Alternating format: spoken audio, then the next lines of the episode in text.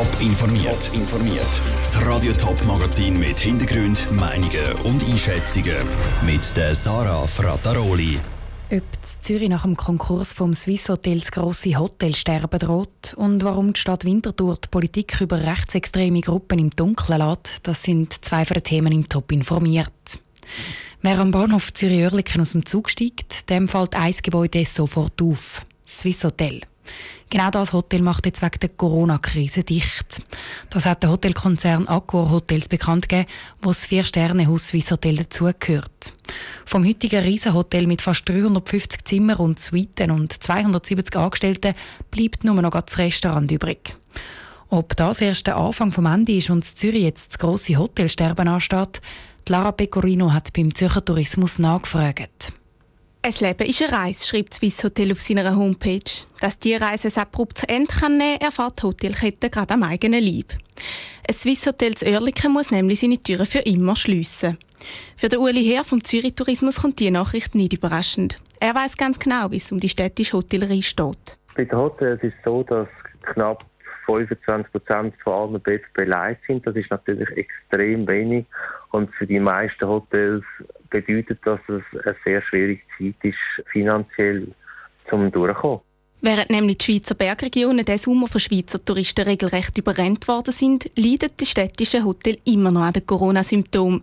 Das gilt es zu ändern, betonte Uli Herr.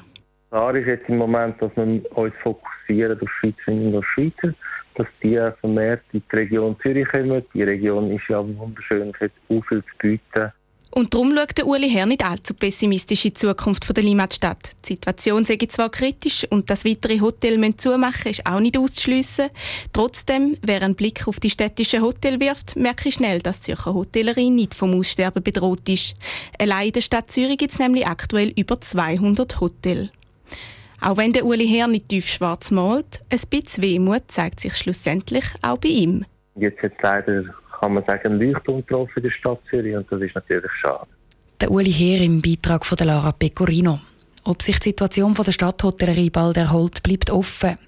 Im Winter dürfte es aber nicht gerade einfacher werden. Weil auch wenn Zürich viel zu bieten hat, ein Skilift oder ein verschneites Bergpanorama gehört nicht zum touristischen Repertoire der Limmatstadt. Sie macht seit Monaten immer wieder Schlagzeilen. Die Rechtsextremist rechtsextremistische Gruppe Isejugend aus Winterthur. Es hat auch schon verschiedene politische Vorstöße zu dieser Gruppe gegeben. Einer von denen hat der Stadtrat jetzt beantwortet. Aber in seiner Antwort steht nicht gerade viel drin. Weder über die Mitglieder noch über die Vernetzungen der Gruppe. Wie es bei den Gemeinderäten ankommt, dass der Stadtrat sie beim Thema Rechtsextremismus im Dunkeln lässt, im Beitrag von Lucia Niffeler. Der Autor der Anfrage hat vom Stadtrat eine ganze Reihe Sachen wissen. Was für Gruppen gibt es? Wie viele Mitglieder haben die? Haben sie Verbindungen ins Ausland und was planen sie? Die Stadt gibt auf all diese Fragen die genau gleiche Antwort. Keine näheren Angaben. Sie verweist auf ermittlungstaktische Gründe. Und das mache auch Sinn, erklärt Michael Wirz von der Stadtpolizei. Wenn wir uns da allzu tief in die Karte schauen lassen, dann würde das nicht nur unsere Arbeit, sondern auch die Arbeit von unseren Partnern auf kantonaler und nationaler Ebene gefährden. Die Anfrage zu der rechtsextremen Gruppe kommt vom AL-Gemeinderat Roman Hugentobler. Der ist zwar enttäuscht, dass die Stadt nicht mehr sagt, hat aber schon halb damit gerechnet. Einerseits ist es natürlich schade, logisch würde man gerne mehr dazu wissen, aber ich kann es natürlich auch nachvollziehen, dass man aus polizeitaktischen Gründen die Informationen auch nicht rausgibt. Mir ist eher wichtig, sie auch mehr zu erfahren, vor allem über die Fachstelle Extremismus und Gewaltprävention und ein bisschen rauszuhören, was die so machen. Die Fachstelle beratet zum Beispiel das Umfeld von Leuten, die sich radikalisieren und hilft, eine Radikalisierung möglichst früh zu erkennen. Auch die Bürgerlichen finden es wichtig, dass sich die Stadt mit dieser Fachstelle um Extremismus kümmert. Das ist sinnvoller, als wenn sich die Politik einmischt, findet der CVP-Gemeinderat Andreas Gehring.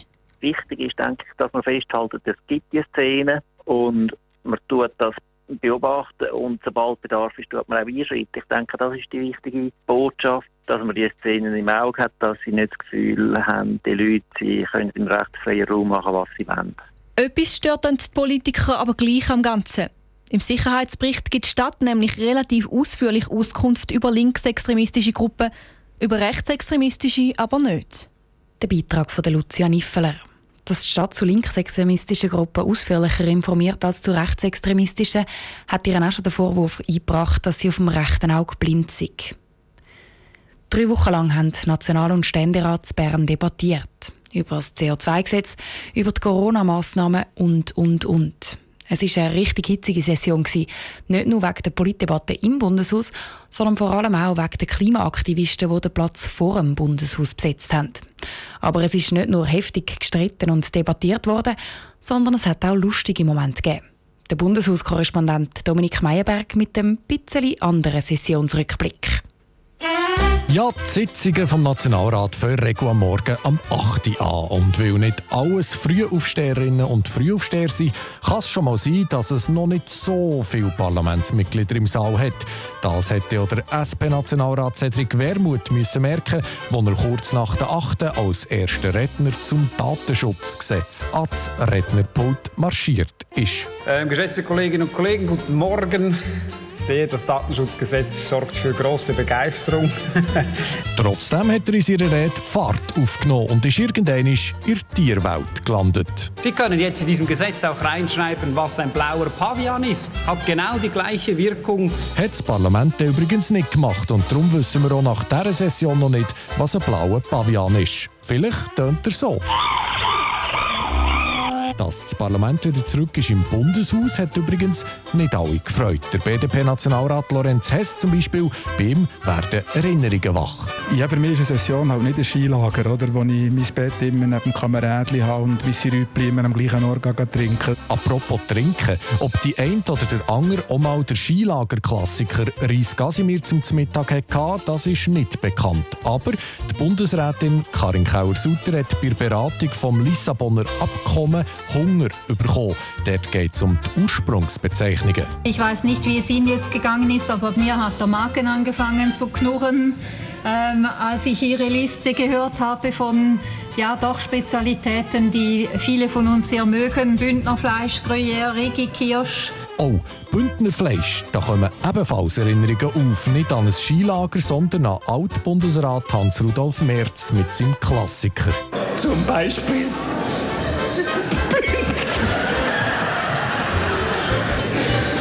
Beispiel Bündnerfleisch.